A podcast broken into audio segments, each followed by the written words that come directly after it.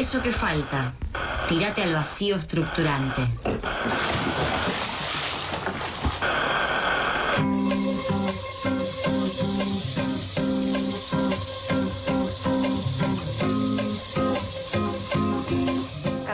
39 en la ciudad de Buenos Aires, estamos en vivo en FM La Tribu. Hace unas semanas comenzó a circular esta información a partir de unos posteos en Twitter sobre la posibilidad de que hayan accedido a la base de datos del RENAPER. Estamos hablando del Registro Nacional de las Personas, este ente que tiene entre sus funciones la identificación y la documentación de las personas en el territorio con la responsabilidad exclusiva de la emisión del DNI y del pasaporte el acceso a esta base de datos y también la posibilidad de su venta y puesta en circulación nos alerta sobre qué consecuencias puede tener esta filtración y cómo es que se administran los datos personales de la población. Es por eso que estamos en comunicación con Javier Esmaldone, él es programador, es administrador de sistemas y Javier, viene alertando hace bastante sobre esta y otra filtración. Muy buenas tardes Emilia y Alejandro al aire de FM La Tribu. ¿Cómo estás Javier? Hola, buenas tardes, ¿cómo están? Bien, muy bien, muchísimas gracias por esta comunicación. Básicamente, bueno, una de las primeras preguntas que, aparecen es de qué se trata esta filtración y a qué datos se puede haber accedido desde el del RENAPER. Bueno, esta filtración inicialmente fueron los datos de 44 personas, después fueron de 60.000. Eh, eh, quien la hizo dice tener los datos de los 45 millones de habitantes y muy probablemente los tenga, son los datos básicamente que aparecen en nuestro DNI. Hmm. Nuestro número de documento, el nombre completo, domicilio, la fotografía, la fecha de nacimiento y el numerito ese que descubrimos que existe hace no mucho tiempo, que es el número de trámite. Bien. Esto por cada uno de los ciudadanos de la Argentina. ¿Y, qué se puede hacer con, esos, con, con, esos números, con esas direcciones, con esos datos, digamos? ¿Qué, qué valor tienen? Digo, más allá de la confidencialidad y que no está bueno que nadie los tenga, sobre todo que nadie los tenga, digo, que los, que los administre el Estado y los cuide el Estado, digo, ¿qué, beneficio tiene una persona que tiene esos datos? ¿Qué puede hacer con eso? Mira, hay muchas cosas que se pueden hacer. Por ejemplo, el, teniendo el, número de DNI y el número de trámite, hmm. se pueden hacer un montón de trámites online, incluso en ANSES, en los trámites a distancia. ¿sí? Hmm. Eh, teniendo los datos de domicilio, número de nacimiento, se pueden hacer también trámites bancarios. Pero además hay muchas otras cosas que se pueden hacer no a nivel individual, sino a nivel global. Por ejemplo, yo puedo determinar si tengo, si tuviera todos los datos de todos los argentinos, dado un domicilio, puedo determinar qué personas viven ahí. Claro. claro. Eh, ¿sí? Entonces, ya no es la cuestión individual de mis datos, sino además cuestiones globales eh, y además está el riesgo individual. Después, yo te digo, a ver, si alguien tiene todas las fotos, ¿hay alguien que sabe cómo es la cara de cada ciudadano? No es menor. No, y pensaba también esto de, poder agrupar em, personas en función de los datos del domicilio. Digo, no sé si efectivamente se puede usar o no para eso, pero las famosas llamadas de secuestros virtuales, todo ese tipo de cosas, también, digo, esos datos también permiten ese tipo de información. Sé que vivo con mi mamá. No hemos visto, no, hemos visto, por ejemplo, DNI, porque los DNI que mostró los 60.000 son todas de personas de aproximadamente 70 años. Claro, son mayores, es cierto. Pero si efectivamente tiene todos los, los, los datos, tiene también los datos de menores. Claro. Y en los documentos de los menores también están los DNI de los padres. Sí. Claro. Con lo cual se puede establecer los vínculos de parentesco entre la gente. Javier, hay algo que, que, no es nuevo, que es esto de la venta de datos personales, en el sentido de que entre las empresas, digo, hace por lo menos 15 años, 20 años que los datos personales se venden, ¿no? Como eh, entre empresas incluso, o incluso son las bases de datos de los call centers, ¿no? No, no hay nada nuevo en eso en el sentido de que, bueno, nombre, apellido, teléfono.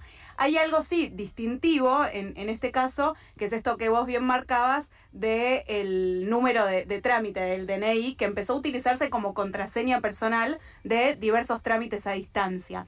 ¿Esto sucede también en otros países o cómo es que se identifica a cada, cada uno de, los integrantes de una población, digamos, ¿no? Desde el Estado, ponele. Hay países que no tienen directamente un documento de identidad. Ejemplos, Estados Unidos, el Reino Unido. En Estados Unidos, por ejemplo, algunos estados tienen un documento de identidad, pero se usa, es primero que es, opcional, no es obligatorio, y se usa para contados trámites, sobre todo para votar. ¿Sí? Sí. Eh, pero en general no tienen. Reino Unido no tiene.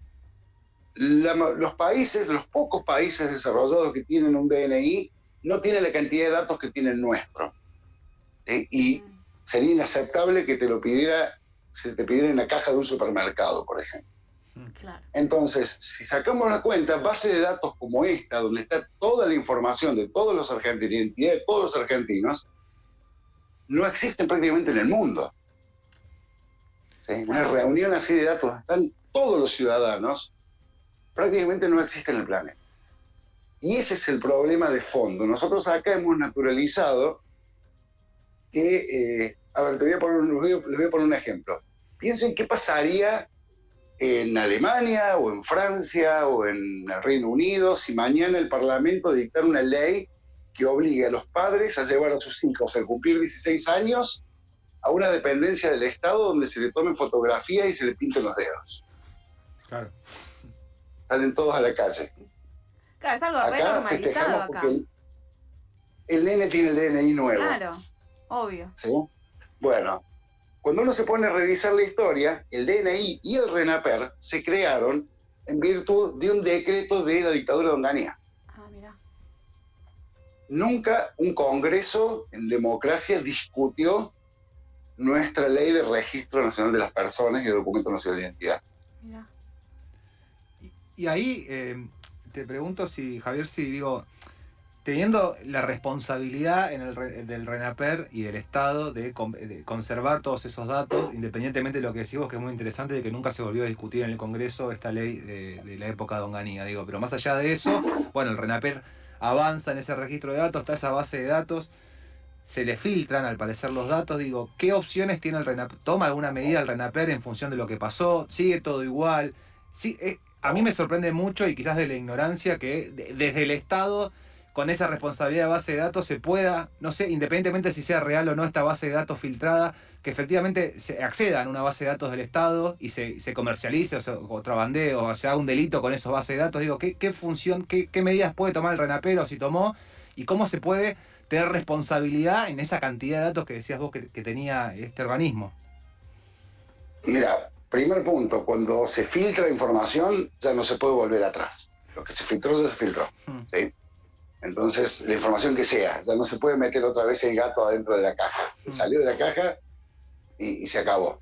Ahora, es interesante ver por qué pasa esto, y es lo que ha pasado en los últimos años, a partir más o menos de 2016, cuando hubo esa tendencia desde el por entonces Ministerio de Modernización de implementar toda una serie de trámites a distancia y, y de sistemas de expediente donde todo el mundo podía ver todo, y ya esa base de datos de RENAPER, que como le decía, ya es algo cuestionable y problemático, encima se puso en línea y se montó un sistema para que múltiples organismos, públicos y privados, pudieran consultar los datos del RENAPER.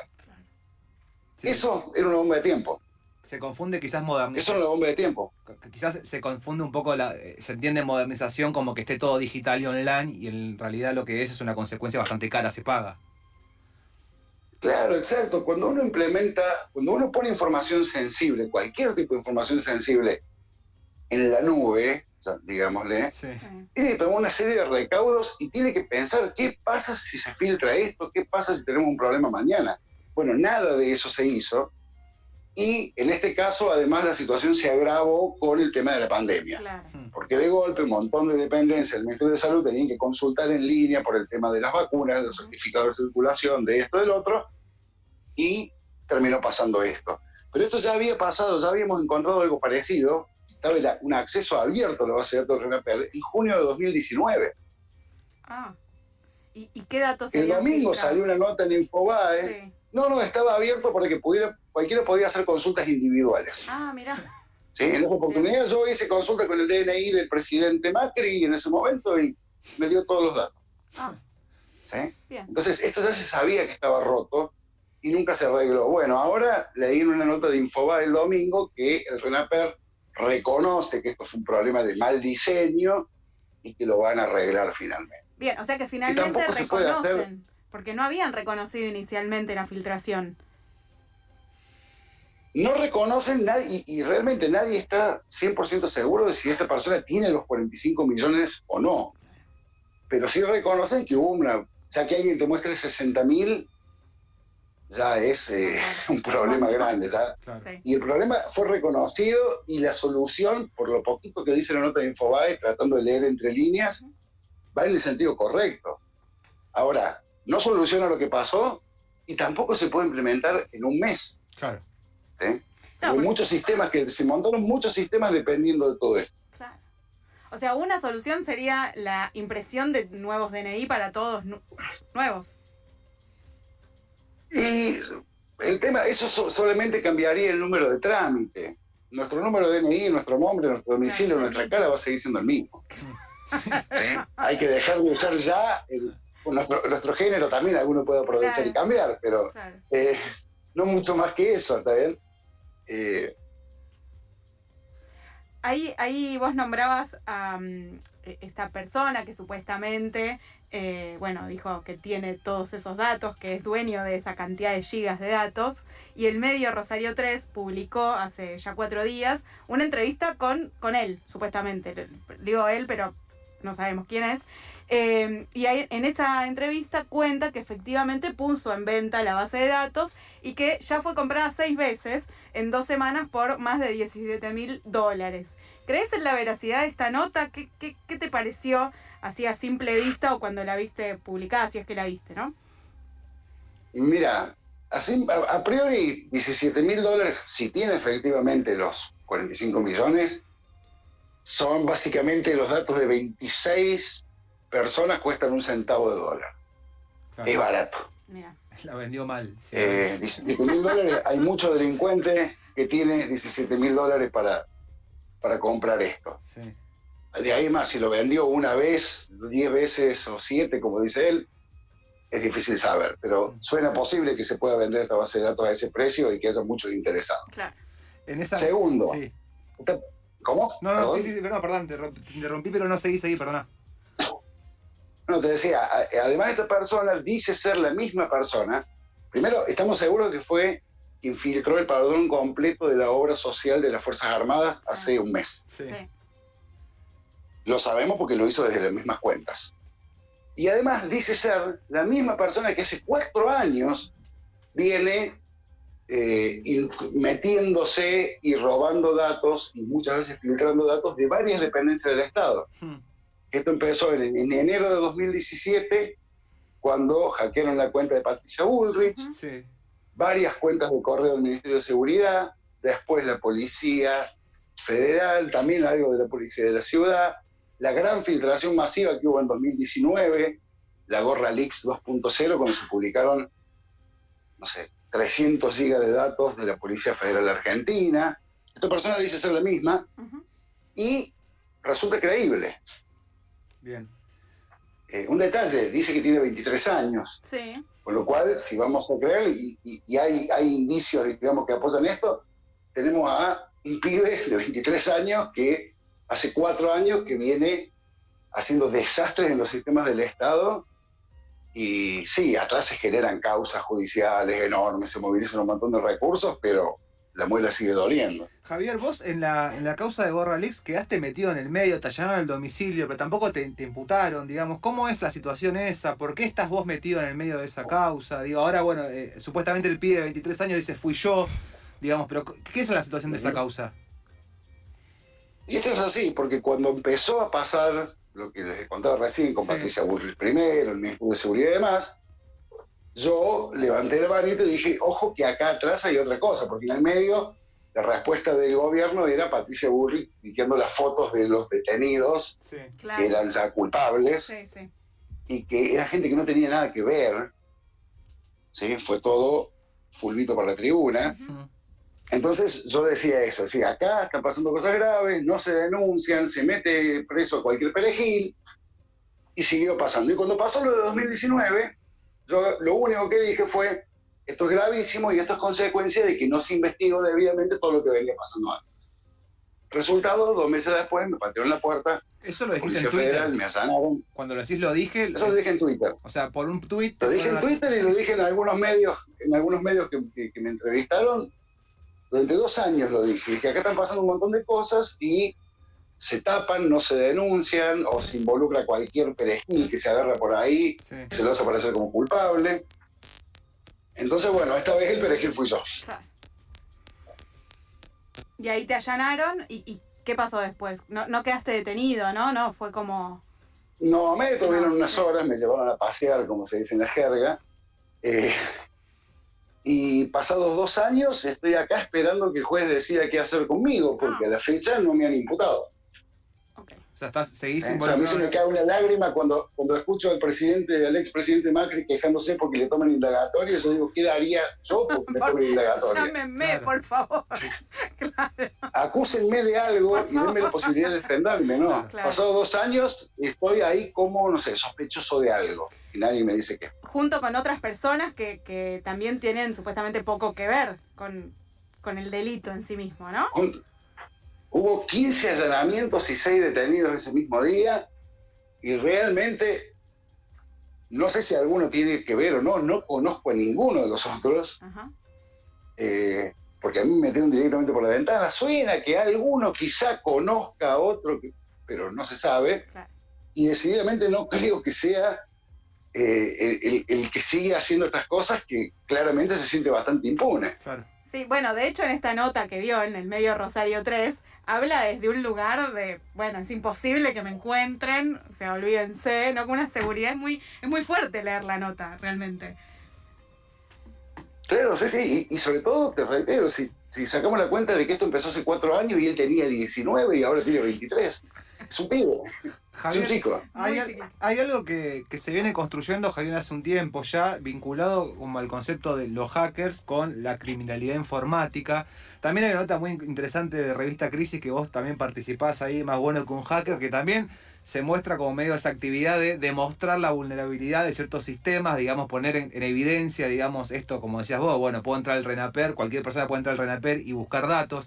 Digo, ¿Hay una diferencia entre el término, o para vos hay una diferencia entre el término hacker y la criminalidad informática? ¿Cómo se puede vincular? Mira, el hacker es la persona que se dedica a buscar vulnerabilidades en los sistemas. Hmm. ¿sí? Eh, eso es amplísimo. ¿sí? Hay gente que se dedica a buscar eh, vulnerabilidades en sistemas en línea, hay otros que se dedican a buscar vulnerabilidades en sistemas electrónicos, eh, cerraduras de puertas, no sé, Sí. sistemas bancarios, lo que quieran. Eh, generalmente a esa- esas cosas se empieza a experimentar, a jugar a una edad muy temprana. La mayoría de los hackers empezaron cuando tenían 12 años, en vez de se ponían a desarmar el autito para ver qué tiene adentro. ¿sí? Eh, ahora, con el tiempo, se va aprendiendo, se van aprendiendo cosas nuevas, eh, se va ganando experiencia, y algunos, sin duda, usan eso para. Hmm. ¿sí?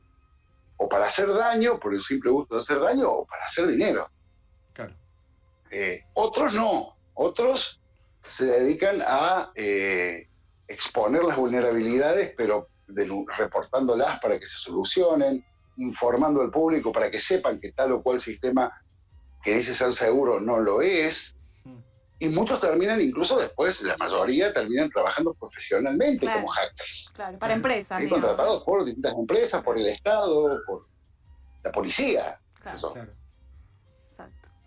Hay algo, Javier, que, que, que sí vos te vinculás de manera directa, que es al desarrollo del software libre. Obviamente el movimiento hacker, si podemos llamarlo así, tiene un vínculo directo con el desarrollo del software libre. Y la pregunta tiene que ver con algo más de, diagnóstico y de, de actualidad, que es para aquellas personas que, que no utilizamos el software libre de manera cotidiana, ¿qué nos queda de espacio autónomo en esta vida tecnologizada? Y la verdad es que cada vez nos queda menos. Porque Tenemos que cada todos vez Ubuntu, los sistemas son... Sí, pero aunque vayamos a Ubuntu, hoy en día dependemos de muchísimos sistemas que están en la nube. Claro. ¿sí? La nube es un eufemismo para decir la computadora de otro. ¿sí? Entonces, nosotros podemos tener nuestras computadoras con software libre, si nos molesta usar Windows o, o el sistema de Apple, Ujú. O lo que sea, pero la realidad es que tenemos esa libertad en ese dispositivo que estamos usando ahí. Después todos los servicios y todo lo que hacemos lo hacemos a través de aplicaciones que están totalmente fuera de nuestro control, que recopilan datos, que almacenan datos, que analizan nuestros datos y quedamos reducidos a, simples usuarios. Lamentablemente ese es el camino, digamos, que, que ha tomado todo esto en los últimos 20 años. Bueno, vamos a cerrar la nota bien para arriba, con, con mucho optimismo, porque la verdad que no, es un chiste, ¿no? Claramente es difícil y es cierto que cada vez los datos tienen mayor valor, ¿no? Entonces ahí es como un camino bastante intenso y, de aprendizaje, de entender qué estamos haciendo con cada uno de nuestros datos en, la nube, digamos, qué, qué rastros dejamos. Sí, el tema es así, y es justamente eso, el valor que le asignamos a las cosas. ¿Sí? Lo, que, lo que no valoramos, lo perdemos. Más temprano que tarde, lo perdemos. Y lamentablemente, y en particular en, este, nuestro país, eh, cada vez valoramos menos nuestros datos, nuestra privacidad, nuestra intimidad. Se nos ha convencido muchas veces de que es bueno que el Estado tenga toda nuestra información, que nos conozca bien. Y yo no sé si quiero que el Estado, ni este ni ningún otro, me conozca tan bien. ¿sí? Yo quiero que me conozca lo mínimo indispensable, como para que me pueda brindar salud, seguridad, educación. Pero después no quiero que sepa cada paso que hago. Ni el Estado, ni tampoco una empresa privada. Claro. Digo, me preocupa más el Estado porque tiene además gente con armas en la cintura que se puede meter en mi casa. Facebook todavía no lo tiene, pero también me preocupa Facebook. Y pasa, empieza por eso, por no valorar, por decir, bueno, yo no soy nadie, ¿qué me hace? Doy este dato, le este dato al cajero del supermercado, participo por el sorteo de una tostadora a fin de mes, Miragano. Javier, eh, te agradecemos mucho la comunicación. Eh, vamos a seguir seguramente en contacto porque son temas que no conocemos tanto y es muy interesante ir eh, conociéndolos y también informándonos. Así que te mandamos un fuerte abrazo acá desde la tribu de Buenos Aires. Un abrazo grande y cuando quieras seguimos charlando. Pasó, un gusto. Pasó Javier Esmaldone, programador y administrador de sistemas, para hablar un poco sobre esta eh, filtración de datos del RENAPER. Estos, al parecer, 45 millones de datos, fotito, carita, eh, dato de DNI, número de trámite, todo, lo necesario para hacer un montón de trámites online que supuestamente se filtró y supuestamente esta persona que lo hizo es la misma que viene eh, hace un par de años Digo supuestamente porque no hay ningún detenido en todas estas causas. Lo que sea Javier es que hay detenidos que fueron perejiles, entre ellos él, digamos. Pero bueno, al parecer es la misma persona que en 2019 estuvo también eh, metida en el caso de la Gorra Leaks. Así que bueno, vamos a ver qué pasa y sobre todo ver qué pasa con estos datos que se filtraron, que se mostraron 60.000, pero... parece que hay más. Parece que hay más.